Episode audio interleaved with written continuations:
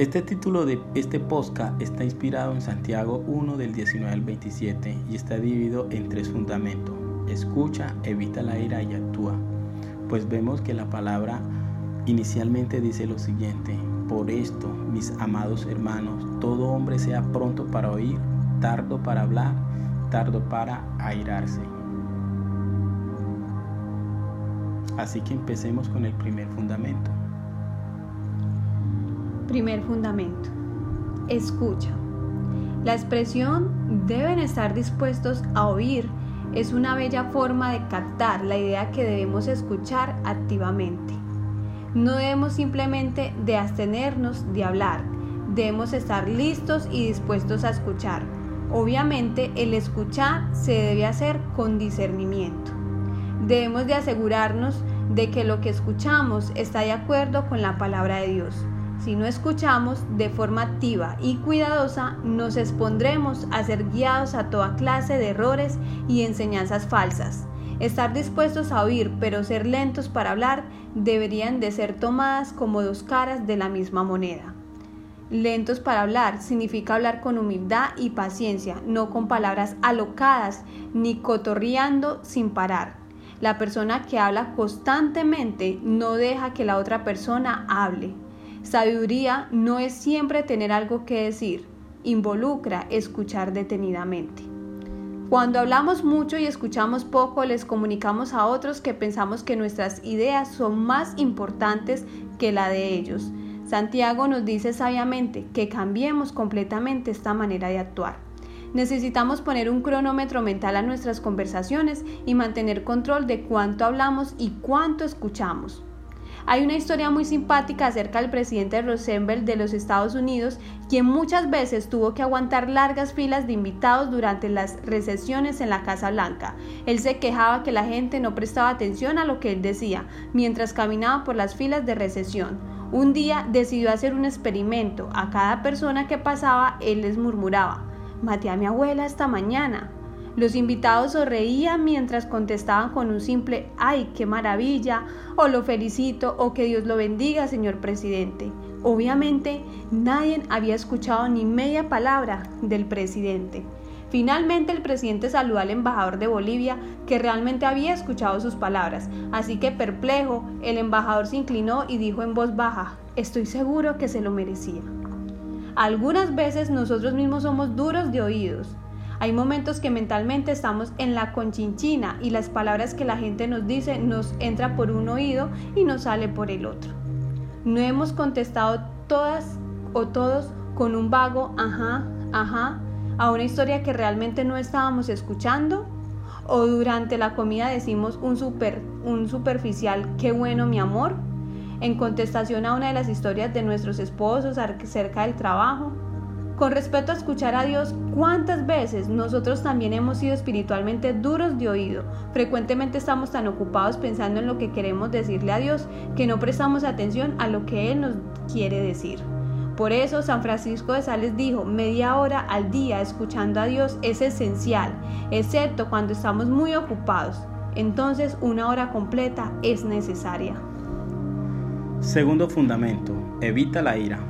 Por otro lado, también debemos ser lentos para enojarnos. El enojo cierra nuestra mente a las verdades de Dios. Proverbios 13:3 dice, el que cuida su boca se cuida a sí mismo, el que habla mucho tendrá problemas. La ira estalla cuando nuestro yo es lastimado.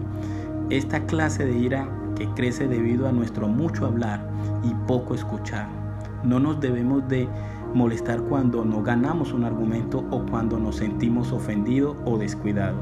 Efesios 4.2 dice, enójense, pero no pequen, reconcíliense antes de que el sol se ponga. El enojo que resulta de un carácter descuidado y descontrolado lleva a una palabra impulsa e hirientes que, que no honran a Dios. La explosión de ira tiende a ser incontrolable es como un volcán que hace erupción, derrite todo lo que está a su paso. Por eso, un arrebato de cólera puede sentirse tan intensamente como un volcán cuando está dirigido directamente a otro miembro de la familia. Aunque ese mal momento pase rápido, dejará atrás un desastre emocional y sentimientos bien amargos. Muchas veces es bien triste que las personas que más queremos terminan siendo el blanco de nuestras palabras hirientes, pero aun cuando sentimos que hemos sido provocados siempre podemos elegir entre responder con el cólera o con bondad. Tercer fundamento, actúa. Pero pongan en práctica la palabra y no se limiten solo a oírla pues estarán engañando ustedes mismos. El que oye la palabra pero no la pone en práctica es como el que se mira a sí mismo en un espejo. Se ve a sí mismo, pero en cuanto se va, se olvida de cómo es. En cambio, el que fija la mirada en la ley perfecta, que es la ley de la libertad, y no se aparta de ella, ni se contenta solo con oírla y olvidarla, sino que la practica, será dichoso en todo lo que haga. Es obvio que por el simple hecho de estar sentados en un garaje no nos convertiremos en un carro y el hecho de estar sentados en una iglesia no nos convierte en cristianos. Del mismo modo, escuchar buenos sermones bíblicos no nos hace seguidores de Jesús, ni tampoco el hecho de leer la palabra de Dios religiosamente. Después de todo, Santiago dice que el conocimiento sin acción es inútil. Saber quién es Dios y cuánto nos ama, pero no amarlo y obedecerle a cambio, no sirve para nada. Saber lo que Dios demanda y desea, pero no hacer nada al respecto no tiene sentido. El saber requiere tomar una decisión práctica. No es suficiente con escuchar la palabra, debemos practicarla, debemos actuar. No es el escuchar, sino el hacer lo que trae bendición. Si uno piensa que es muy espiritual solo por escuchar la palabra, se está engañando a sí mismo. Jesús, dice que el hombre o mujer que toma las palabras de Dios y las aplica a su vida es como una persona sabia que construyó sobre la roca. Las rocas son fuertes para construir sobre ellas. Toma mucho esfuerzo poner los cimientos de la casa sobre una roca. En cambio, construir una casa en la arena es muy fácil y se construye en un 2x3. Construir una roca es trabajo serio y tedioso. Sin embargo, el que construye en la arena está en una posición muy vulnerable. El que construye en la roca hace la casa segura.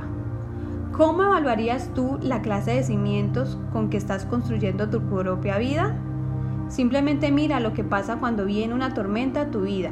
Una vida edificada en la palabra de Dios aguantará la misma tormenta que barrerá la vida de la que no obedece la palabra de Dios. No hay ningún atajo ni método rápido para obtener la madurez espiritual. La madurez solo viene a través de trabajo duro y de obediencia a lo que Dios dice. Dios, gracias por tu palabra que es el espejo espiritual que necesitamos para mirar nuestro propio corazón y ver, qué, e, y ver en qué área necesitamos cambiar. Señor, no queremos solo escuchar tu palabra, sino aplicarla a nuestra vida para que ésta nos limpie de toda contaminación. Padre, perdónanos por hablar tanto y por no escuchar a otros. Ayúdanos a tener más paciencia con otros y a superar nuestros arrebatos de cólera. Queremos honrarte con nuestra lengua. No queremos ser chismosos, ni criticones, ni duros, ni ser quejosos. Danos un corazón compasivo para amar a los necesitados. Queremos servir a otros con la misma humildad con que Jesús vino a servir al mundo queremos dar no solo de, nuestro, de nosotros mismos, sino de los recursos que tú nos has dado. En el nombre de Jesús, amén.